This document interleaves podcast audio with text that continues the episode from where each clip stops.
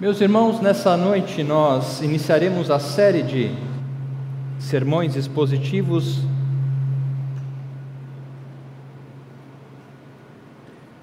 Nós iniciaremos a série de sermões expositivos na carta do apóstolo Paulo a Tito. Então convido os irmãos que abram as suas Bíblias na carta de Paulo a Tito. Hoje o sermão ele se encontra em nosso guia de pregação na página 225. Então, se você tem o guia de pregação em mãos, pode abri-lo, pegar uma caneta e um lápis para fazer anotações, dúvidas, pontos de destaque a, a respeito desse sermão. Se não tem o guia de pregação em mãos, pode procurar um dos nossos diáconos para consegui-lo.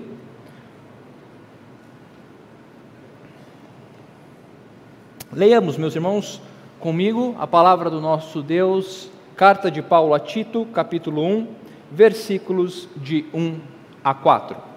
Diz assim a palavra do nosso Deus.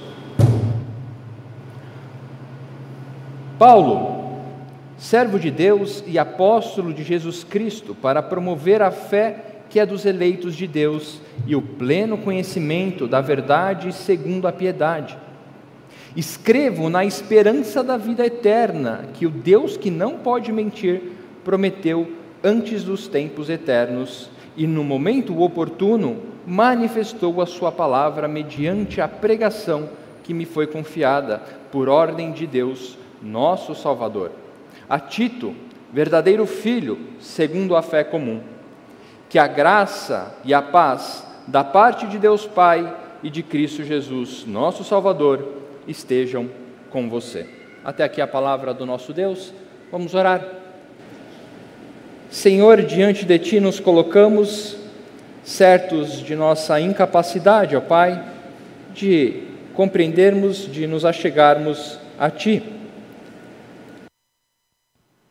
Pedimos, Senhor, que o Teu Santo Espírito nos conduza nessa noite a compreender a Tua palavra e a aplicá-la em nossa vida. Pedimos isso em nome de Jesus. Amém. Em sua passagem por Creta, uma das maiores ilhas do mar Mediterrâneo, Paulo havia fundado novas igrejas. E para que essas igrejas fossem devidamente organizadas, ele delegou a Tito, seu filho segundo a fé, a missão de garantir que todos os cristãos de Creta estivessem convictos e firmes a respeito da verdadeira fé, do verdadeiro evangelho de Jesus Cristo. Dessa forma, meus irmãos, ah, os crentes de Creta, ou os cristãos de Creta, estariam prontos e preparados para identificar e responder a ataques externos e internos que sofreriam em seu tempo presente em relação à sua fé. Creta era conhecida por uma região, uma ilha, conhecida por sua imoralidade. Então, quando Paulo funda essas igrejas e deixa Tito lá, nós veremos durante, durante as nossas séries Paulo fazendo exortações a Tito a respeito de como preparar, de como incentivar, de como dar segurança, de como estabelecer princípios elementares da fé cristã para que estes irmãos pudessem identificar e responder às questões do seu dia. Em sua carta a título, o apóstolo Paulo trata de questões cruciais em relação à essência da fé cristã. Como, por exemplo, poderia o evangelho realmente fazer frente a uma sociedade moralmente e espiritualmente corrompida? Como falsos ensinos que contaminam a vida de uma igreja podem ser identificados e combatidos? De que forma a verdadeira igreja deve se apresentar ao mundo? São questões respondidas por Paulo na carta a Tito. Ao responder tais questões, todas elas, o apóstolo Paulo deixa claro que a base de todas essas respostas, ou o princípio que irá conduzir os irmãos a compreenderem como identificar e responderem às circunstâncias do seu dia, dos seus dias comuns, cotidiano, está a relação intrínseca e inseparável da fé com a prática de vida.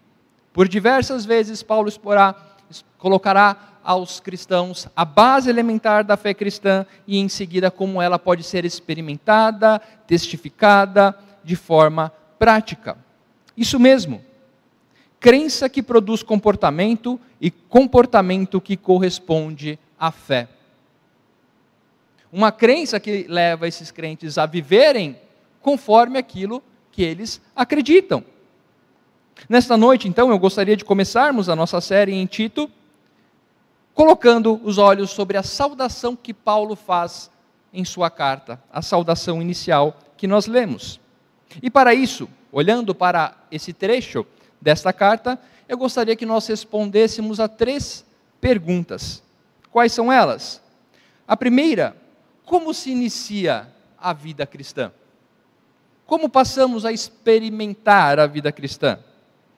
A segunda pergunta é qual o objetivo da caminhada cristã?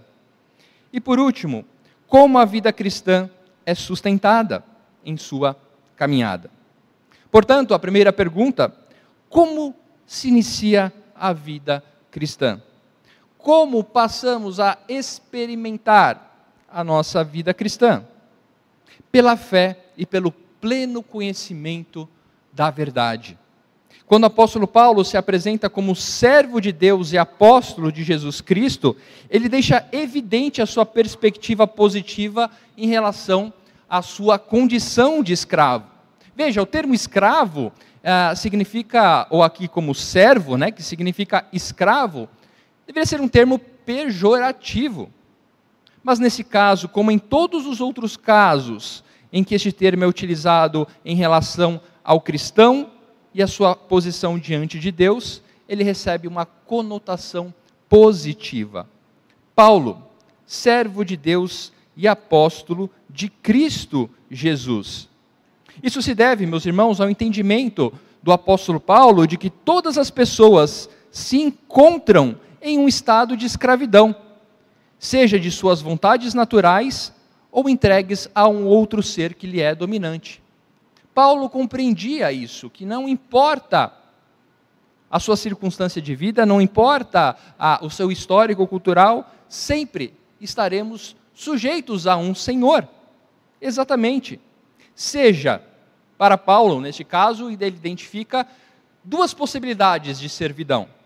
A primeira é a servidão natural, a nossa condição natural, de escravidão ao pecado vivendo sobre a servidão dos nossos próprios prazeres, vivendo sobre o jugo das nossas próprias vontades, mesmo que elas sejam contrárias à vontade de Deus. Essa é a escravidão natural na qual nos encontramos por conta do pecado. Mas a segunda condição é uma condição sobrenatural, que está fora de nossa natureza que é a condição sobrenatural de redenção, em que o ser humano se torna alegremente um escravo. Espera aí. Escravo do pecado. Agora estou liberto do pecado pela redenção e me torno um escravo? Sim, é o que Paulo diz, servo ou escravo de Deus. A conotação escravo de Cristo ou de Deus passou, uma, passou a ser uma designação comum para os cristãos, não pejorativa, mas de forma alegre. Paulo assim se intitula por diversas vezes em, em suas saudações iniciais. Se você tiver com seu guia de pregação, já pode anotar aí Romanos 1, versículo 1, Gálatas 1, versículo 10, Filipenses 1, versículo 1, ou mesmo nas suas exortações finais, como, por exemplo, Colossenses 4, 12. A compreensão de nossa servidão, não mais aos nossos pecados, mas a Cristo, demonstra o início de nossa caminhada na vida cristã. Quando compreendemos, por duas vezes, por exemplo, Paulo diz que os cristãos deveriam se comportar como escravos de Cristo, 1 Coríntios 7 e Efésios 6 dando não somente uma conotação espiritual. Quando Paulo fala de sermos escravos ou se coloca como escravo, ele não está querendo dizer somente a conotação espiritual, mas que as nossas ações, aquilo que fazemos, passa a estar sujeito à vontade do Senhor. Antes éramos escravos do nosso próprio prazer, da nossa própria vontade, daquilo que nos satisfazia, independente de fazer a vontade de Deus ou não. Mas quando libertos pela obra de Cristo, continuamos a estar sujeitos a uma vontade, a vontade do Senhor. A condição de escravidão, meus irmãos, na qual o apóstolo Paulo se encontra, difere de qualquer outra condição de servidão, pois ela é uma servidão que também carrega consigo a autoridade. No caso do apóstolo Paulo, a autoridade de ser o portador do evangelho. Paulo, servo de Deus e apóstolo de Jesus Cristo, servo, escravo de Cristo, mas com toda a autoridade para carregar a sua mensagem. Paulo aqui conecta a sua condição de servo à sua autoridade como proclamador da mensagem. Ele vai se aprofundar um pouco mais nisso no versículo 3, quando afirma pregar a palavra que lhe fora confiada por ordem de Deus. Portanto, meus irmãos, podemos perceber que a vida cristã se inicia pela compreensão do nosso estado do nosso estado antes e depois da obra de Cristo em nossa vida. O nosso estado de escravidão, do qual fomos salvos. Afinal, meus irmãos, somente quando conseguimos responder a essa pergunta: salvo do quê? Do que fomos salvos? A sua compreensão da sua vida cristã se inicia respondendo a esta pergunta? Eu fui salvo do quê? Para então podermos nos preocupar e compreendermos os resultados desta resposta. Salvo do quê? Da condenação eterna, do inferno. Para então compreendermos o nosso novo estado em Cristo Jesus como Paulo vai nos dizer, a fé dos eleitos. O que eu quero dizer é que a vida cristã, meus irmãos, começa quando percebemos que desde sempre nosso coração está entregue, entregue a uma servidão. Em nossa forma natural, sempre estaremos escravizados segundo aos nossos desejos. Mas quando alcançados pela obra de Cristo, somos como que um contraste com nossa condição natural, sobrenaturalmente transportados para a servidão do Senhor, na qual não tínhamos condição de nos achegar. A vida cristã começa quando, pela fé que nos é dada, não por méritos próprio, próprios, a compreender ao pleno conhecimento dos eleitos, ao pleno conhecimento das verdades na qual nós fomos inseridos. O Evangelho em nossa vida não pede licença, ele entra e começa a destituir todo o nosso senso de que temos direitos, de que podemos dizer o que é certo e errado, que podemos estabelecer como a nossa vida se dá com o Senhor. A fé que é dos eleitos, esta fé concedida sobrenaturalmente, fé esta que também precisa nos ser concedida para que possamos chegar ao pleno conhecimento e que possamos viver esta vida que nos foi dada. O pleno conhecimento da verdade segundo a piedade. A fé que é dos eleitos de Deus no pleno conhecimento da verdade segundo a piedade. Ser o eleito, meus irmãos, é uma expressão de identificação que sempre acompanhou o povo de Deus. Eleição, a expressão eleição como termo para identificar o povo de Deus é algo que sempre caminhou com o seu povo. Se você tiver a caneta e quiser anotar, vou falar rapidamente, depois você pode ir em nosso canal e pegar as citações.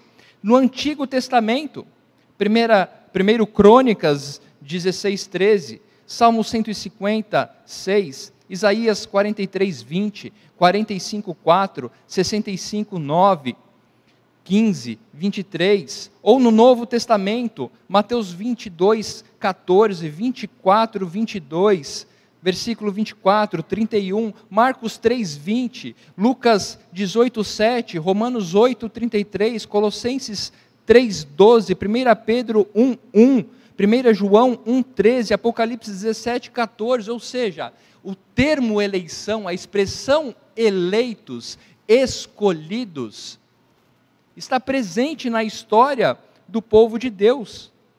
O ponto é que esta eleição sempre estará atrelada a uma fé que, consequentemente, está sendo experimentada de forma prática.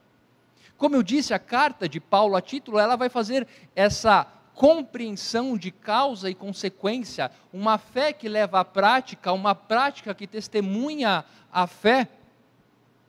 O início da caminhada cristã não nos permite inércia comportamental. Quando compreendemos a obra de Cristo em nossa vida, quando compreendemos o que significa a eleição, quando as verdades do Evangelho nos são abertas pelo Espírito Santo, não há coerência com uma inércia comportamental. Não há condição para uma fé, uma fé professada, mas não vivida. Meus irmãos, os dias continuam seguindo, a rotina continua. Aquilo que fazemos, continuaremos fazendo. O mundo não para quando nos convertemos. O mundo não para quando somos regenerados. O mundo não espera.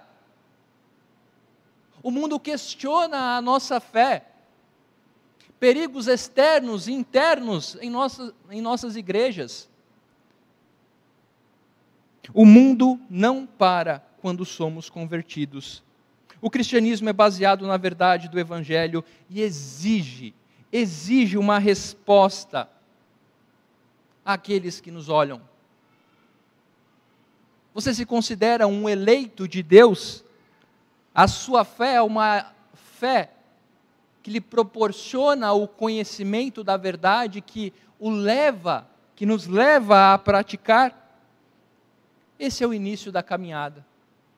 Uma fé que nos é dada de forma sobrenatural, que nos faz compreender a vontade de Deus e que nos capacita a começar a experimentar isso. Portanto, é assim que na saudação do apóstolo Paulo podemos compreender um pouco sobre o início da caminhada cristã. A segunda pergunta a qual eu me referi é qual o objetivo da caminhada cristã? E eu creio que na saudação do apóstolo Paulo nós podemos dizer que um dos principais objetivos é viver a esperança da vida eterna. Não é ter esperança. Não é acreditar na vida eterna, mas é viver esta esperança. A resposta a essa pergunta é a mesma resposta dada por Paulo ao indicar o motivo pelo qual ele escreve a sua carta. Veja, no versículo 2: Escrevo na esperança da vida eterna. Que o Deus que não pode mentir prometeu antes dos tempos eternos e no momento oportuno manifestou a sua palavra mediante a pregação que lhe foi confiada por ordem de Deus, seu Salvador. A esperança a que Paulo se refere, meus irmãos, não se trata de algo subjetivo. Não é um desejo, uma expectativa humana condicionada a circunstâncias, a possibilidades. Não. É a antecipação confiante do que o crente sabe que está por vir. E esta esperança só pode ser experimentada por uma vida cristã operante em conformidade com a sua fé. Só podemos experimentar esta esperança da vida eterna quando passamos a vivê-la de forma prática. É exatamente esta esperança que está fazendo Paulo agir. É nesta esperança que Paulo está escrevendo a Tito. É nessa esperança que Paulo está fazendo algo. Esta é a bendita esperança que reside nos corações dos crentes. Nós veremos nos próximos sermões a respeito disso. Em Tito 2, 12, 13, você pode grifar ou só dar uma olhadinha, nós vamos nos aprofundar um pouco mais ah, numa próxima oportunidade, mas Paulo nos lembra que esta graça nos capacita, nos educa para vivermos, vivermos, vivermos os efeitos da nossa salvação no tempo presente, enquanto aguardamos a bendita esperança. Viver hoje, enquanto aguardamos a bendita esperança. Sabe o que isso significa? Que a caminhada cristã, conduzida por esta segurança na vida eterna, cumpre o seu objetivo quando responde a questões do nosso tempo, ou do tempo em que os irmãos de Creta viviam, baseados em algo além do seu tempo. Sabe quando nós experimentaremos de forma convicta e real a esperança da vida eterna? Quando nossas decisões, quando o nosso modo de agir hoje estiver pautado em algo além do hoje. O cristão não se submete a ideologias contrárias à vontade de Deus, pois já experimenta a segurança de que estas ideologias não aguardam na eternidade. O cristão não se entrega à promiscuidade, pois compreende que isso não é algo com o qual aqueles que estão seguros da vida eterna se satisfazem. O verdadeiro cristão, ou cristão que inicia a sua caminhada, não tem a busca incansável pela prosperidade, pois não encontra guarida, o seu coração não encontra guarida nisso, pois compreende qual é o tesouro que nem a traça e o, e o fogo corrói, ou a ferrugem consome. Esta condição operante da fé, meus irmãos, que Paulo irá trabalhar tantas vezes com Tito para que ele conduza os crentes de Creta, serve para nós. Paulo está escrevendo primeiramente a Tito, aos irmãos de Creta, mas a nós, porque ele está sendo inspirado e a palavra do Senhor é atemporal. A palavra do Senhor transpassa tempo, transpassa condições, transpassa qualquer cultura. O apóstolo Paulo utiliza duas descrições para falar a respeito desta esperança cristã. A primeira é que essa esperança foi prometida antes do tempo nos propósitos eternos de Deus. A segunda razão é que ela foi prometida e foi revelada. Nós temos aqui Paulo dizendo, foi revelada em tempo oportuno. Quando Paulo nos apresenta a esperança cristã na promessa de Deus, ele atrela ao caráter de quem Deus é. A expressão que não pode mentir, Paulo diz, e no momento oportuno ou antes, a esperança da vida eterna que o Deus que não pode mentir prometeu antes dos tempos eternos. Essa expressão não pode mentir significa a incapacidade de ser falso. Mentir é algo contrário ao caráter de Deus, portanto, impossível para ele. Desta forma, aquilo que fora prometido e determinado em determinado momento também fora revelado para que tomássemos conhecimento dela. Quando o evangelho foi apresentado a você, quando apresentamos o Evangelho, a verdade do Evangelho, ela carrega consigo a promessa da vida eterna, prometida em tempo oportuno e revelada para que pudéssemos conhecer e acreditássemos. Uma revelação progressiva, que tem o seu auge em Cristo, confiada aos apóstolos, para a salvação de todos aqueles que em Cristo creem. Os oponentes de Paulo, seja em Creta ou, em outras oportunidades, tentavam desacreditá-lo, questionavam sua autoridade, mas Paulo carregava consigo a autoridade divina em relação àquilo que ele oferecia. Paulo não decidiu por conta própria se tornar um apóstolo, mas foi ordenado a aceitar esse papel. Paulo foi conduzido.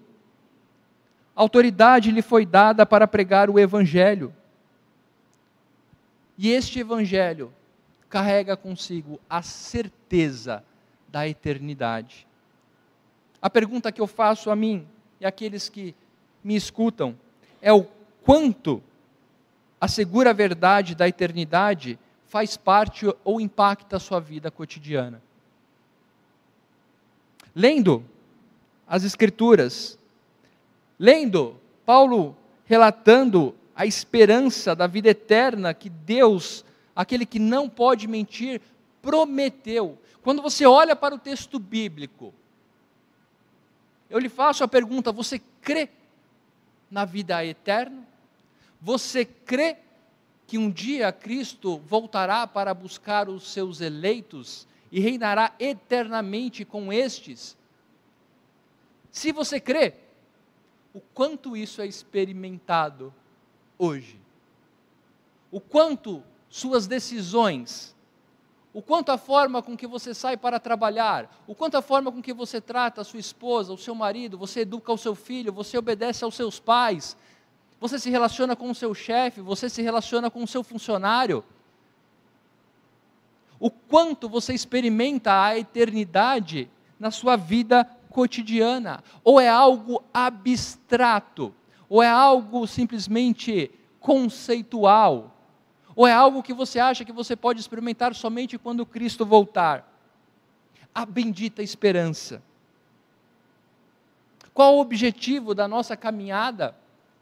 caminhar para completarmos a carreira, caminhar em santidade de vida, aguardando a volta do nosso Senhor Jesus Cristo, para então não sofrermos mais os males do pecado. Mas isso, como Paulo diz a Tito, não pode ficar no campo simplesmente do conhecimento. Por isso, a resposta à segunda pergunta, como ou qual o objetivo da caminhada cristã é experimentar, experimentar a eternidade. O quanto a segura verdade da eternidade faz parte ou impacta a nossa vida cotidiana. A esperança segura na vida eterna, meus irmãos, faz com que a caminhada cristã siga no tempo presente seu caminho de santidade de vida rumo à eternidade. Rumo à eternidade. O quanto temos experimentado a eternidade nos dias de hoje, o quanto o mundo enxerga a eternidade em nossa vida hoje, o quanto a nossa pregação do Evangelho carrega consigo o prazer e a conquista de Cristo para conosco ou para nos dar a eternidade. Como você tem pregado o Evangelho? Como você tem oferecido a verdade do Evangelho?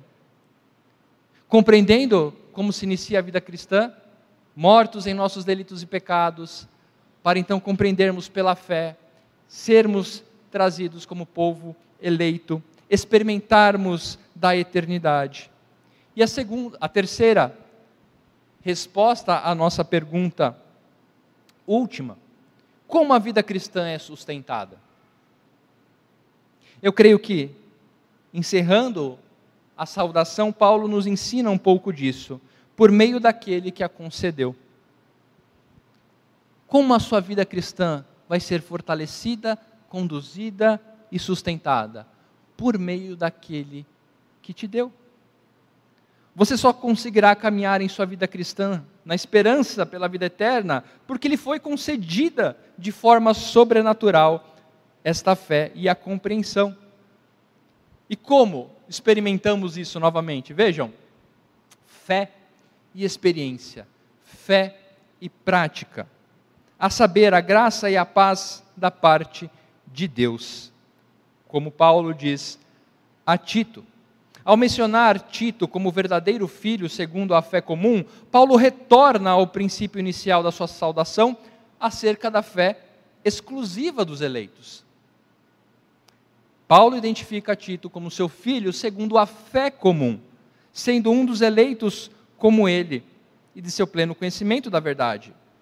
A questão, meus irmãos, é que, embora Tito possa ter sido um discípulo ah, de Paulo, Quando se trata do âmbito da fé, Paulo e Tito estão em pé de igualdade, pois foram alcançados pela mesma obra, foram capacitados a crer e a viver segundo a mesma esperança e são supridos pela mesma graça e paz advindas da parte de Cristo. Esta saudação, meus irmãos, habitual de Paulo, não sei se você sabe, mas em todas as cartas de Paulo há esta saudação. Eu não vou dizer todos os textos aqui, lição de casa para esta semana. Ah, leia pelo menos a introdução de cada carta paulina e tente localizar a expressão graça e paz.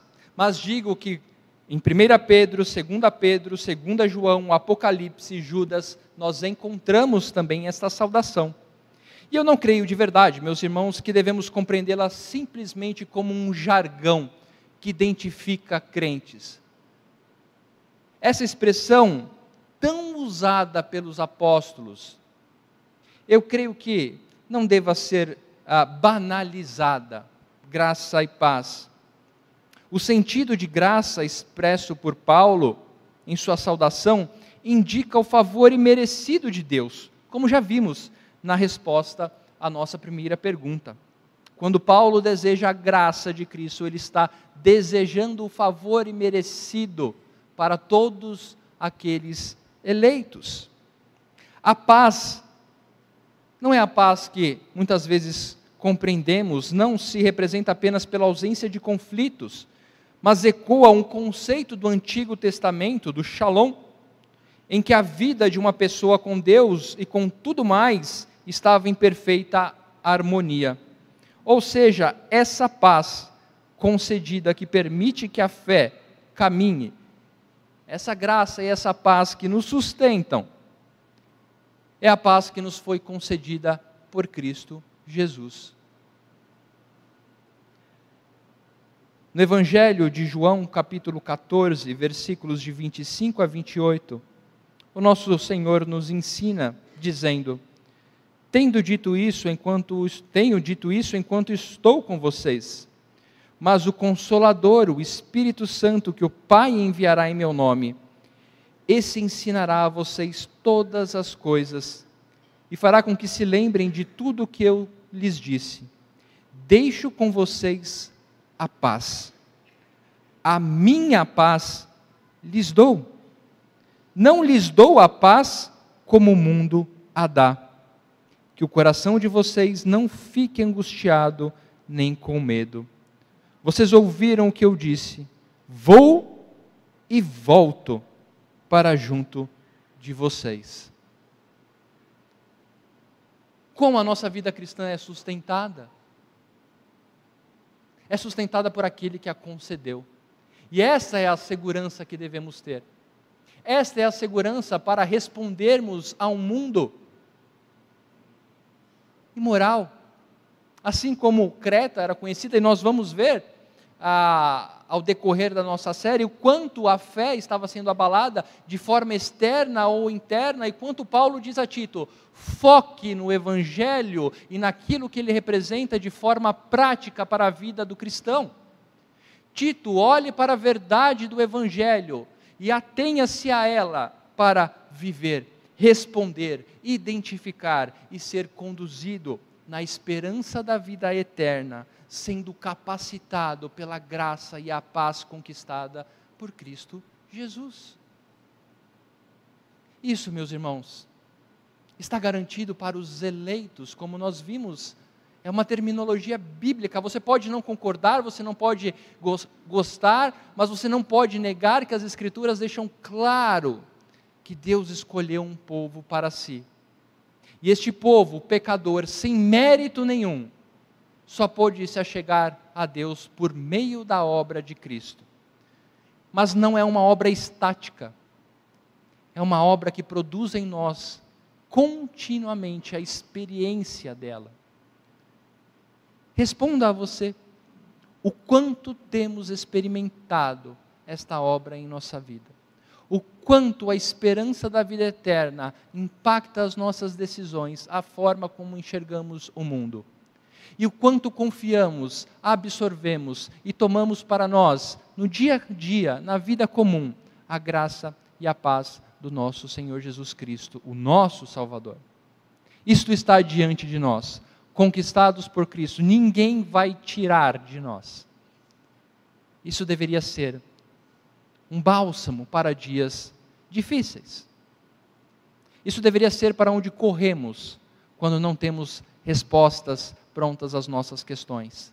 Isso deveria ser o que enche o nosso coração para dizer não a determinadas questões.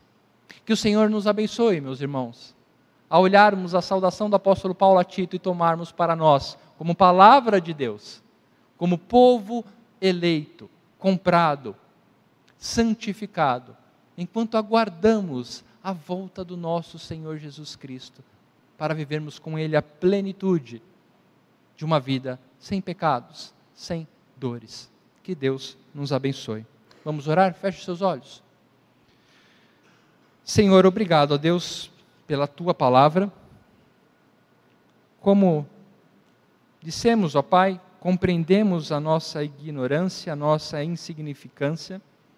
Por isso recorremos ao teu Santo Espírito, pedindo discernimento, pedindo humildade, pedindo que o nosso coração seja moldado segundo a tua vontade pedindo cada vez mais oportunidade de experimentarmos a nossa fé de forma prática. Ensina-nos, Senhor, a pedir isso, oportunidades de experimentarmos a nossa salvação, confiando, crendo, fortalecidos no nome de Cristo que oramos. Amém.